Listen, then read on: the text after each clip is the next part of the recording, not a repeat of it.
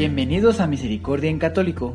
La finalidad de este podcast es compartirte la insondable misericordia de nuestro Señor Jesucristo, apoyándonos de literatura de santos como la biografía y diario de Santa Faustina, testimonios, temas para poner en práctica día a día para el crecimiento a la devoción de la Divina Misericordia. Comenzamos. Jesús, yo confío en ti. Bienvenidos a Misericordia en Católico, ya sea que lo estés escuchando a través de alguna de las plataformas de podcast en donde estamos o a través del canal de YouTube. Pues bienvenido, bienvenida, querida hermana, querido hermano, querido hijo de Dios. Pues bueno, el día de hoy vamos a continuar con el diario de Santa María Faustina Kowalska. Espero que esté siendo de su agrado. De verdad les pido que compartan todos estos audios de esta manera va a crecer más la evangelización y estaremos construyendo el reino de Dios, ¿ok? Les recuerdo que el reino de Dios es ahora, es aquí, aquí se construye, ¿ok? Entonces vamos a evangelizar compartiendo. Pues bueno, queridos hermanos, vamos a arrancar desde el numeral 144. Así que comenzamos. Más tarde Jesús me dio otro sacerdote, delante del cual me ordenó descubrir mi alma. En el primer momento lo hice con cierta vacilación, pero una severa amonestación de Jesús dio a mi alma una profunda humildad. Bajo su dirección mi alma avanzó rápidamente en el amor de Dios y muchas exigencias del Señor fueron cumplidas en la práctica. Muchas veces su ánimo y la profundidad de su humildad me hicieron reflexionar. Oh, qué misera, perdón, oh, qué mísera es la alma que malgastó tantas gracias. Me escapaba de Dios y Él me perseguía con sus gracias. Muchas veces recibía las gracias de Dios cuando menos lo esperaba desde el momento en que el Señor me dio un director espiritual, soy más fiel a la gracia. Gracias al director y su vigilancia sobre mi alma, entendí lo que es la dirección espiritual y cómo la ve Jesús. Jesús me amó, me amonestaba por el menor descuido y acentuaba que los asuntos que yo confiaba al sacerdote, él mismo los juzgaba y cualquier desobediencia frente a él me alcanzaba a mí. Cuando bajo su dirección mi alma empezó a gozar del profundo recogimiento y paz, a menudo oía en mi alma estas palabras Fortalécete para la lucha. A veces repetidas más de una vez. Muchas veces Jesús me daba a conocer lo que no le agradaba en mi alma, y más de una vez me amonestó por cosas que parecían insignificantes, pero en realidad tenían gran importancia. Me amonestaba y adiestraba como un maestro. Durante muchos años me educó él mismo, hasta el momento en que me dio un director espiritual. Antes él mismo me daba a conocer lo que no entendía, y ahora me hace preguntar por todo al, al confesor y a menudo me dice así, y yo te contestaré por su boca. Quédate tranquila. No me ha sucedido todavía recibir una respuesta contraria a lo que exigía el Señor y que yo presenté al director espiritual. A veces ocurre que Jesús me recomienda algunas cosas de las cuales nadie tiene conocimiento y cuando me acerco a la rejilla, lo mismo me recomienda el confesor, pero eso no es frecuente. Cuando el alma recibió mucha luz y muchas inspiraciones durante largo tiempo, y cuando los confesores le confirmaron la tranquilidad y la procedencia de ellas, las inspiraciones. Si su amor es grande, ahora Jesús le da a conocer que es el tiempo para poner en práctica lo que recibió. El alma conoce que el Señor cuenta con ella y este conocimiento le da más fuerza. Ella sabe que para ser fiel tendrá que exponerse a distintas dificultades más de una vez. Pero ella confía en Dios y gracias a esta confianza llega allí a donde Dios la llama. Las dificultades no la espantan, son para ella como el pan de cada día, no la espantan nada, ni asustan, como al soldado que continuamente está en el combate, no le espanta el tronar de los cañones. Está lejos de asustarse, pero aguza los oídos de qué lado ataca el enemigo para vencerlo. No hace nada ciegamente, sino que examina, reflexiona profundamente y sin contar consigo, reza ardiamente y pide consejo de oficiales expertos y con discernimiento y comportándose así, gana casi siempre.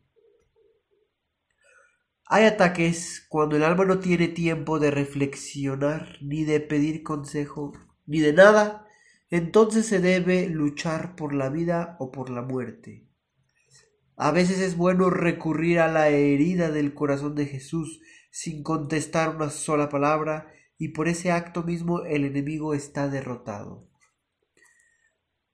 Durante el tiempo de la paz, el alma hace esfuerzos al igual que en el tiempo de la lucha. Tiene que ejercitarse mucho porque de lo contrario ni hablar de la victoria. El tiempo de la paz lo considero como el tiempo de preparación para la victoria. Tiene que vigilar continuamente, vigilancia, y una vez más vigilancia. El alma que reflexiona recibe mucha luz. El alma disipada se expone a sí misma a la caída, y que no se sorprenda si cae. Oh Espíritu Divino, guía del alma, es sabio aquel a quien tú adiestras, pero para que el Espíritu Divino pueda obrar en él, en el alma se necesita silencio y recogimiento. La oración a través de la oración, el alma se arma para enfrentar cualquier batalla. En cualquier condición en que se encuentre un alma debe orar. Tiene que rezar el alma pura y bella, porque de lo contrario perderá su belleza. Tiene que implorar el alma que tiende a la pureza, porque de lo contrario no la alcanzará. Tiene que suplicar el alma recién convertida, porque de lo contrario caerá nuevamente. Tiene que orar el alma pecadora, sumergida en los pecados, para poder levantarse. Y no hay alma que no tenga el deber de orar, porque toda gracia fluye por medio de la oración. Pues bueno, queridos hermanos, hemos llegado a otro momento de pausa. Hemos terminado el numeral 146.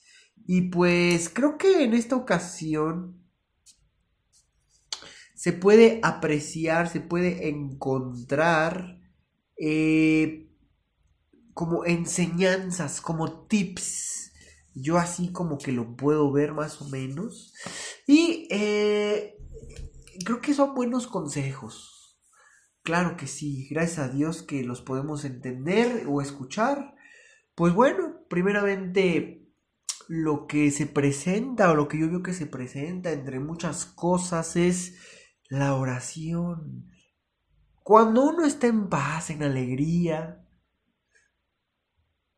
es el momento de prepararse de ejercitarse, como si estuviésemos yendo al gimnasio o como si estuviésemos yendo a algún entrenamiento de algún deporte para una competencia. Y en el momento de la prueba, entonces estaremos acondicionados, estaremos fortalecidos. Será, eh, podríamos decir que no nos estaremos desprevenidos estaremos eh, listos, eh, habremos tenido memoria muscular, por decirlo de alguna manera, qué hay que hacer en determinadas cosas. Callar, meditar, pedir iluminación, creo que son piezas fundamentales que todos tenemos que seguir en cualquier momento. Y, y, lo que hoy escucho es que a través de la oración las gracias vienen. Las gracias vienen. Y pues bueno, gracias a Dios que tenemos esta iluminación el día de hoy. Hoy que está siendo publicado este audio, 13 de octubre del 2021. Díganme ustedes, ¿qué día es hoy para ustedes? Porque tal vez este audio lo estás escuchando un día o una fecha posteriores a la fecha de que se publicó. Ya desde hoy que está publicado este audio, estaba listo y preparado para que tú pudieras escucharlo. Tal vez lo estás escuchando unos días después, semanas, meses, años después. Tal vez quizá yo ya no me encuentro aquí en la iglesia militante. Tal vez, tal vez ya estoy eh, en la iglesia, ¿verdad? Purgante. O, primeramente, Dios, estaré ya en la iglesia triunfante, ¿verdad? Dependiendo en qué me encuentre. Pero este audio que te sirva para saber que la gracia de Dios fluye. Hay que estar en oración, querido hermano, querida hermana, querida hija de Dios, querido hijo de Dios. Pues bueno, con esto pequeño, recordemos también que hay que orar por nuestros sacerdotes. Oremos antes de ir a confesarnos, para que Dios mande luz a ese sacerdote, para que nosotros tengamos luz y podamos hacer una buena confesión. Pues bueno, queridos hermanos, nuevamente les invito a compartir estos audios, este podcast, este canal de YouTube. De esa manera evangelizaremos a más personas y estaremos construyendo el reino de Dios. Pues como siempre, que la paz esté con ustedes y yo espero que de verdad vuelvan y regresen aquí que se sientan en confianza para seguir pues creciendo espiritualmente. Que Dios los bendiga. Hasta pronto. Si es la primera vez que escuchas nuestro podcast, te invitamos a que escuches el numeral 0,1,1, que habla sobre las temáticas que se desarrollan en este podcast y el lenguaje que hemos propuesto para identificar cada una de ellas y así sea más fácil para ti escuchar las que más te agraden. Te dejamos el link del audio y la lista de las temáticas en la descripción que este audio tiene.